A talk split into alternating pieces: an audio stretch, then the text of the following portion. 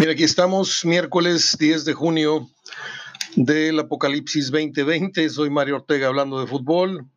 Les mando un fraterno y desinfectado abrazo de gol a todos, esperando que hayan sobrevivido a los truenos, los relámpagos, el aironazo de anoche y el chubasco tan agradable y tan bochornoso que hemos y estamos padeciendo estas horas, al menos aquí en Monterrey. Son las 7:58, estamos abriendo micrófonos a esta hora. Mm, buenas noches, buenas madrugadas, buenos días. No sé a qué horas vaya a escuchar usted esta emisión de HDF Radio. Hay bastantitos temas. Hay una nota luctuosa. Falleció un jugador que alcanzamos allá cuando éramos muy niños a ver.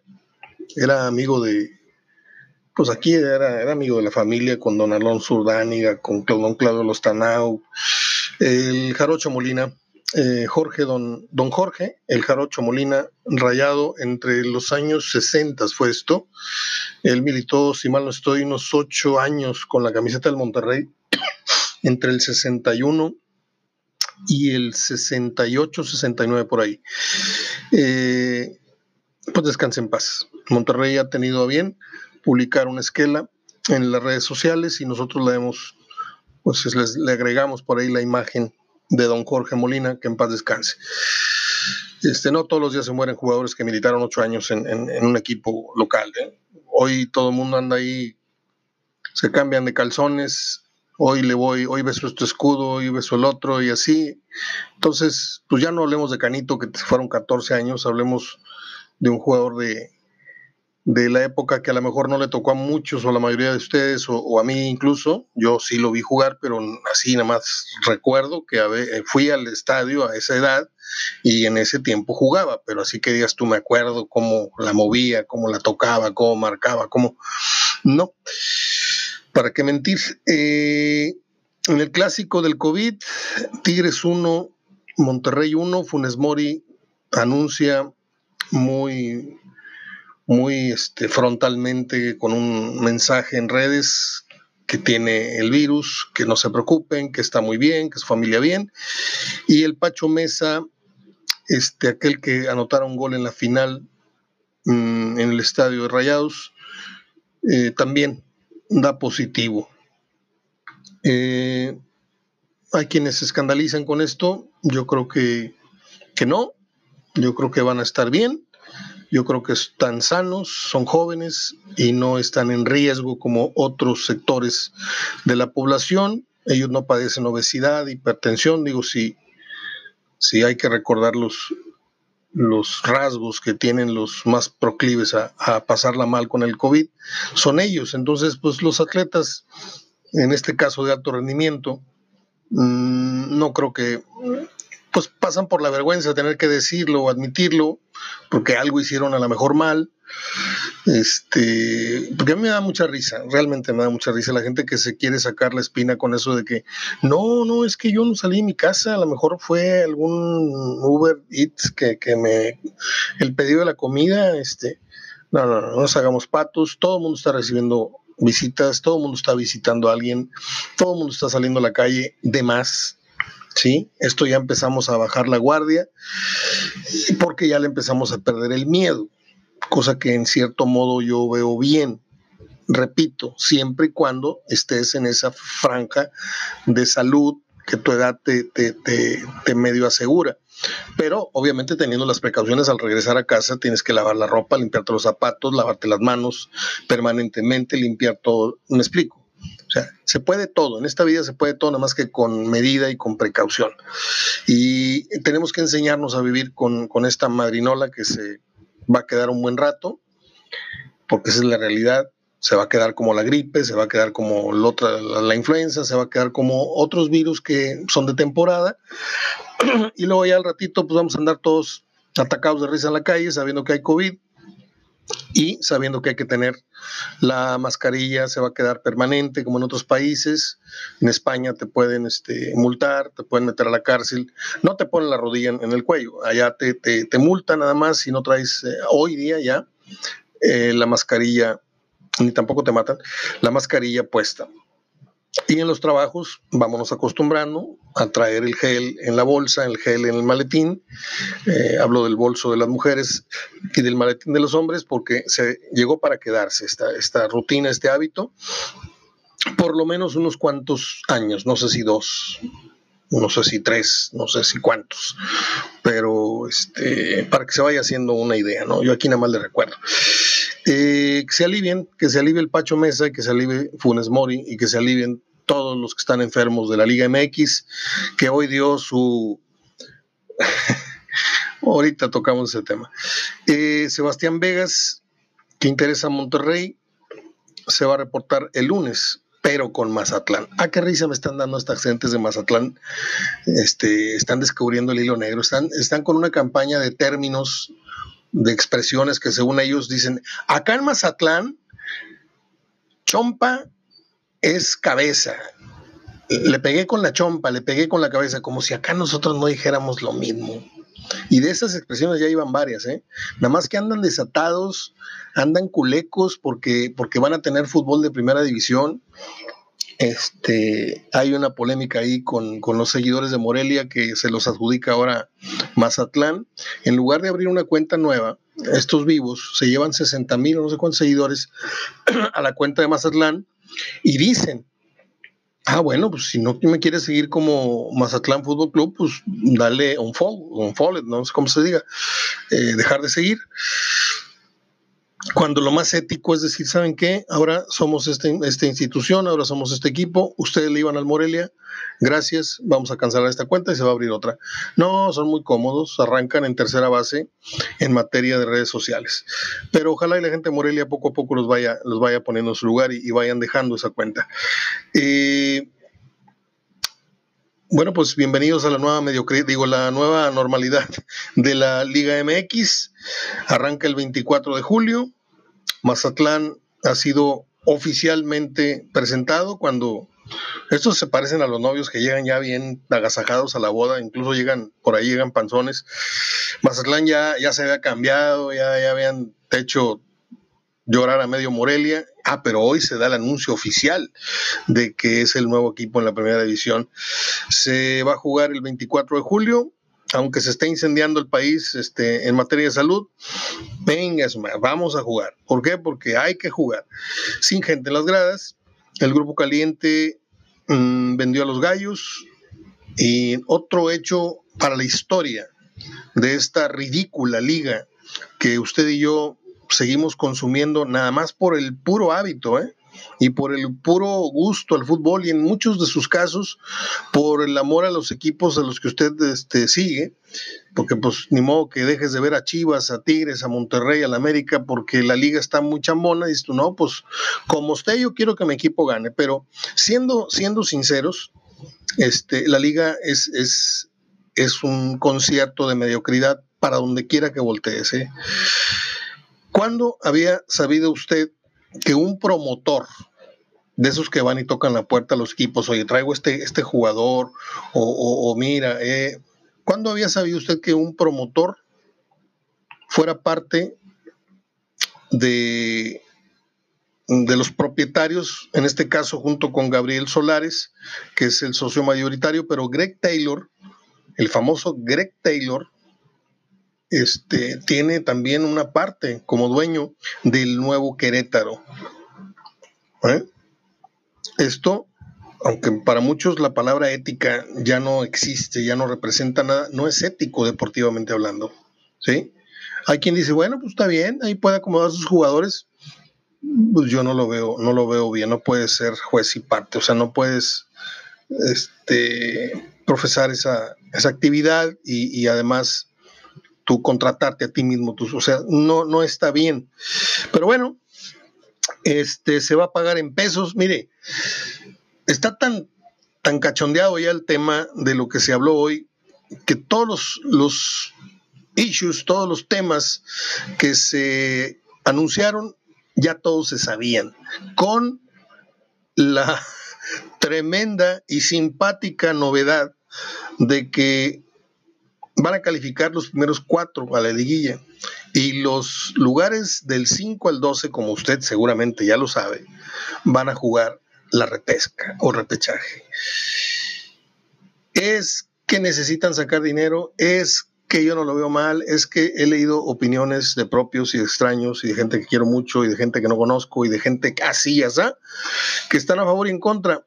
Yo entiendo que el factor económico es importante, pero así como que qué bruto, cómo nos hace falta la lana en la federación, vuelvo a insistir en el dato del dinero que recauda el fútbol mexicano a nivel federación en el proceso mundialista de cada cuatro años. ¿eh?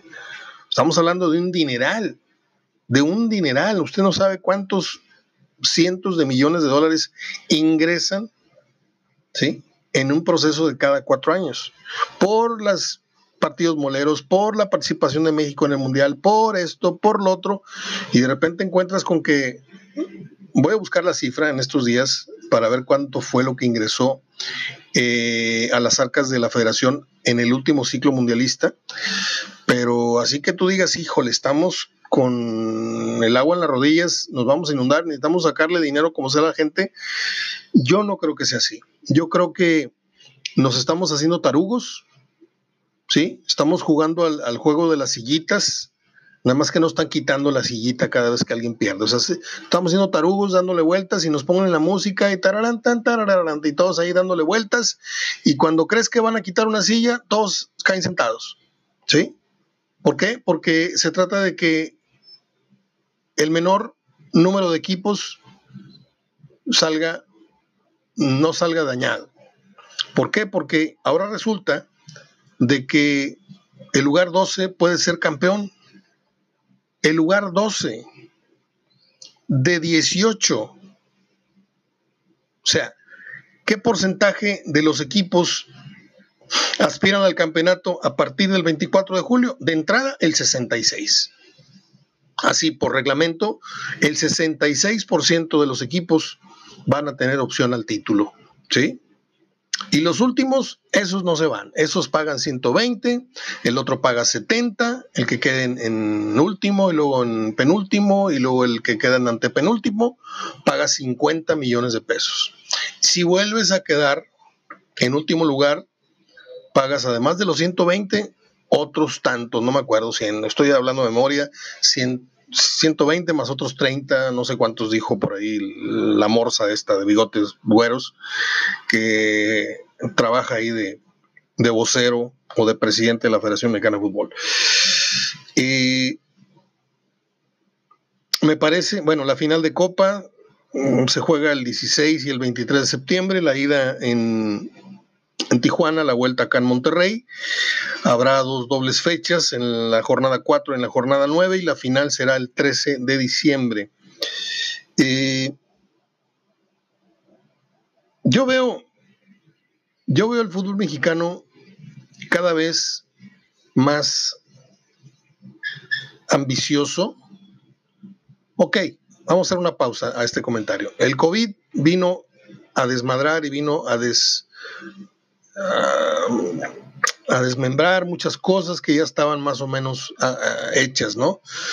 Entonces, todo el mundo tiene que empezar con criterios y con fórmulas y con ajustes nuevos para tratar de volver a echar a andar el negocio, la economía familiar, este, el gasto de la casa, etcétera. Y en los negocios profesionales, obviamente, tiene que haber ajustes de sueldos, tiene que haber este, un entendimiento de cómo va a subsistir el fútbol mexicano sin gente en las gradas, el asunto de las televisoras, ta, ta, ta, ta, ta, ta, ta, ta. ta.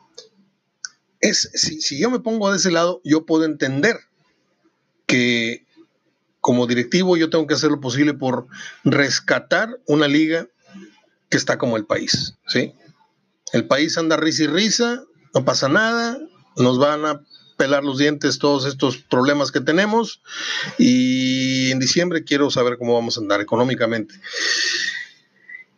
Pero esto que está haciendo el cuello blanco, el pantalón largo del fútbol mexicano, está fomentando la mediocridad, más de lo que ya se ha venido fomentando en los últimos años. ¿Sí?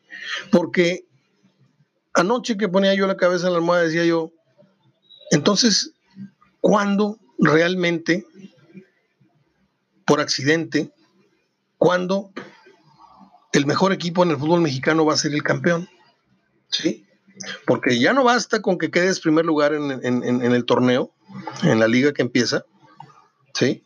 Ya no basta con que te avienten otros siete en una liguilla. Ahora te van a aventar a posiblemente lugares a los que tú les aventajaste por 10, por no sé qué tantos puntos. Entiéndase, el lugar 12, el lugar 11, ¿sí?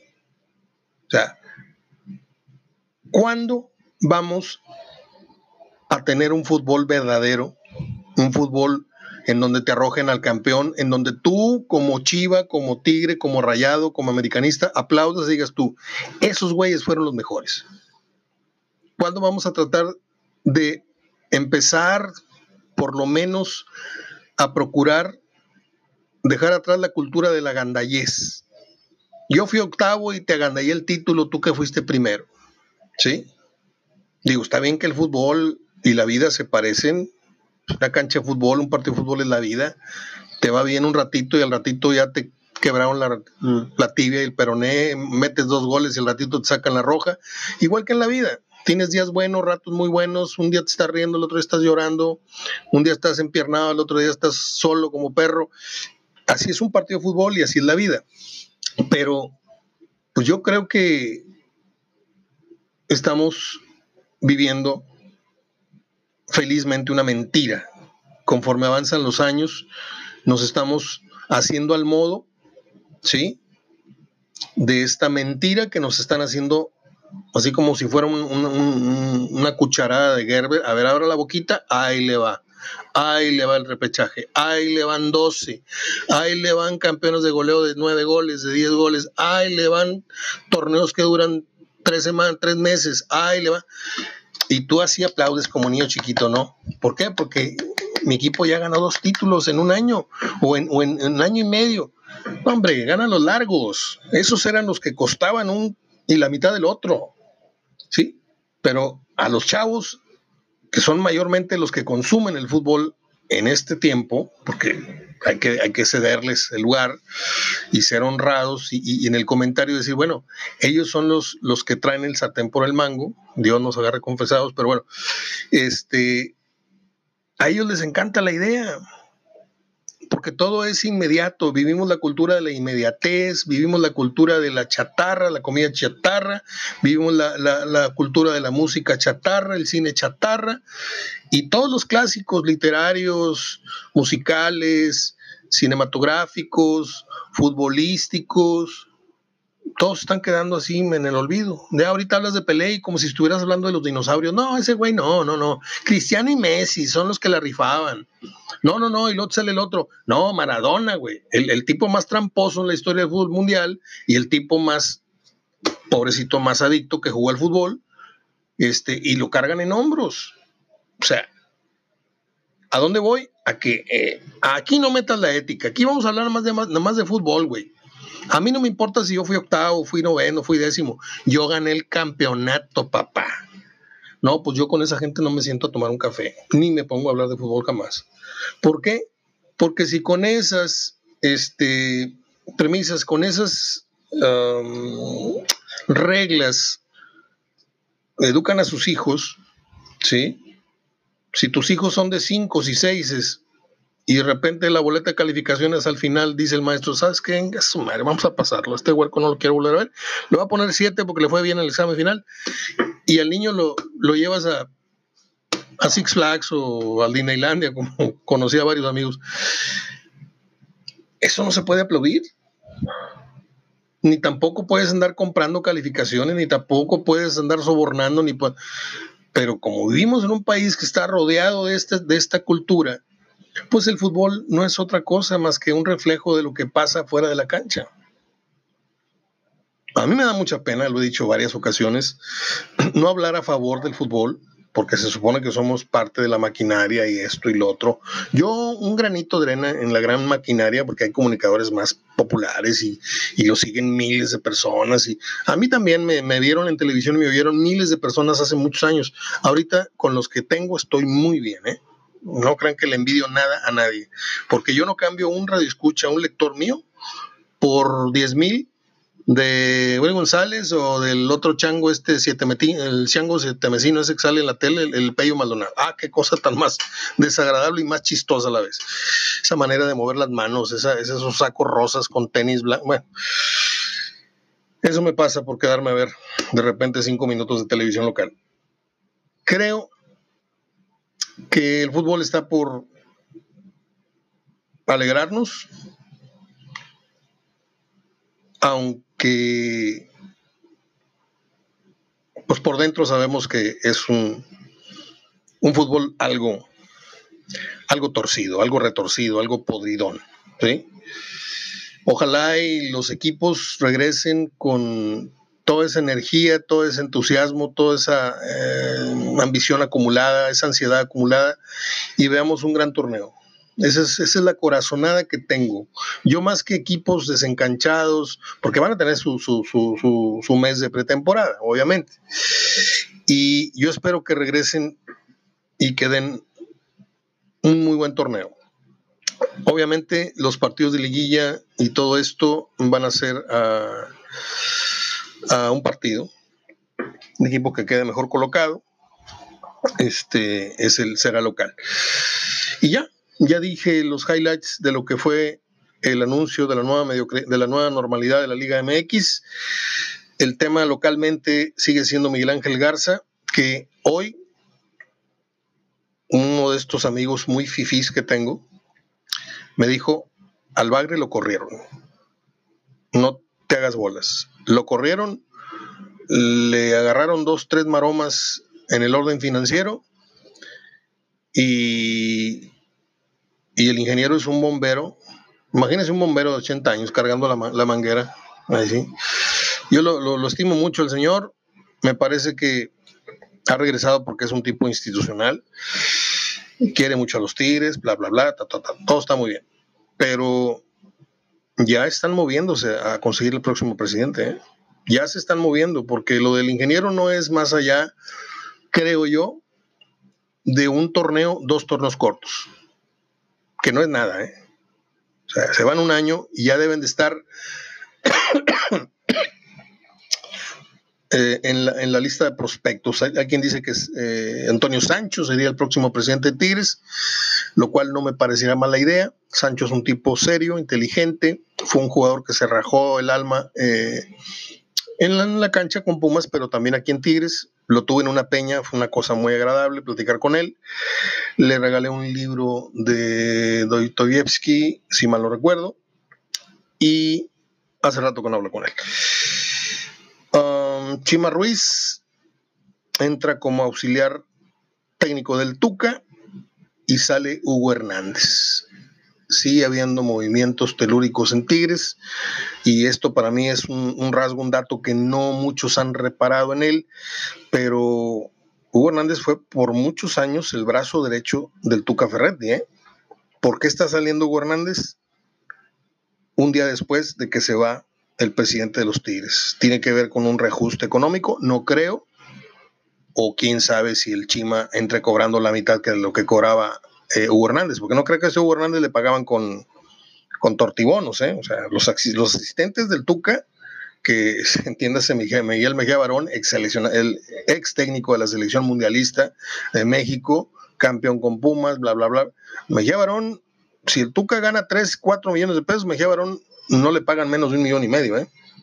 Tranquiliñamente se lo digo. Ya me voy. Un día como hoy nació la guapísima actriz Elizabeth Hurley, este, que era pareja de Hugh Grant, pero a Hugh Grant se le ocurrió un día salirse en la ciudad de Los Ángeles y le dijo a una hooker, a una hooker, le dijo, oye, ¿cuánto porque me hagas acá cosquillitas? Y que lo agarra la policía y la vieja esta pues se enojó me dijo, ahí te ves, corriente. Y la verdad tenía mucha razón, porque pues, con esa mujerona, ¿para qué andas en la calle ahí levantando tarántulas? Muy guapa Elizabeth Hurley, cumple hoy 55 años. Y por ahí publiqué unas fotos en la página que ya les he dicho que si quieren agregarse, fotografía, video, música y no sé qué.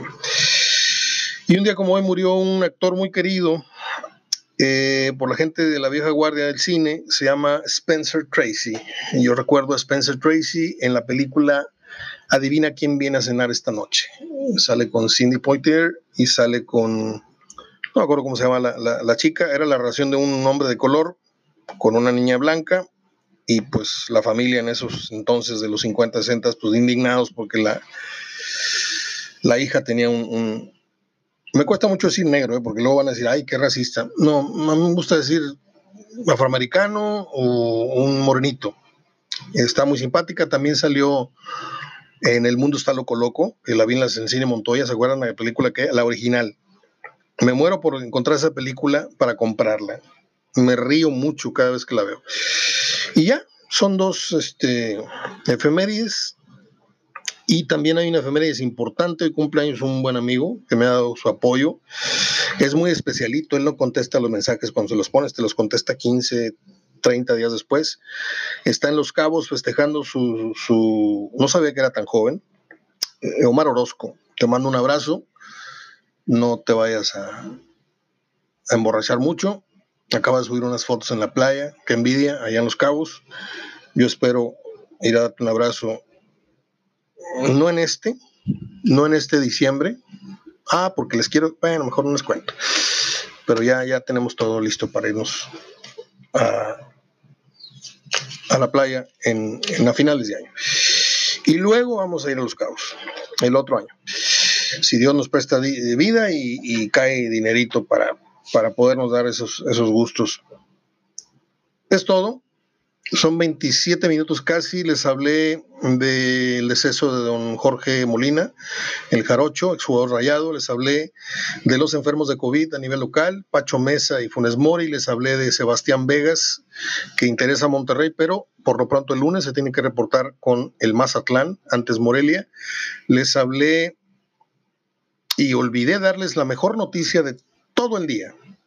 Benjamín Galindo ha dejado la terapia intensiva y eso para mí es un gusto tremendo y yo creo que para los que lo conocen mejor que yo y lo tratan mm, de muchos años más que yo, debe ser una alegría tremenda. Recuerdo cuando mi papá dejó la, terapia intensiva después de una semana, en el primer infarto que tuvo, era como si nos hubiéramos ganado el ascenso, o sea, era una, era una notición. Ya cuando un doctor sale y te dice, vamos a pasar a tu papá a cuarto, quiere decir que ya deja de estar en, los, en los que están en, la tablita, ¿no? De que se va a morir, se va a recuperar. Y esto ya es una muy buena noticia para el Benja Galindo, el maestro, como le llaman muchos, y yo estoy muy feliz por ello. Y con esto termino mi programa. Espero haberles informado, mm, aportado algún punto de vista. Eh, y pues nada, hoy había pocas efemérides, como le digo. Cuídense mucho, ya es miércoles. Yo el viernes voy a hacer el súper, voy a la lavandería y voy a comprar mi carbón, mis dos paquetes de costillas y un paquete de carne para la reunión con mis dos vecinos de todos los sábados. ¿Qué le parece? Abrazo de gol. Cuídense mucho. Hasta mañana.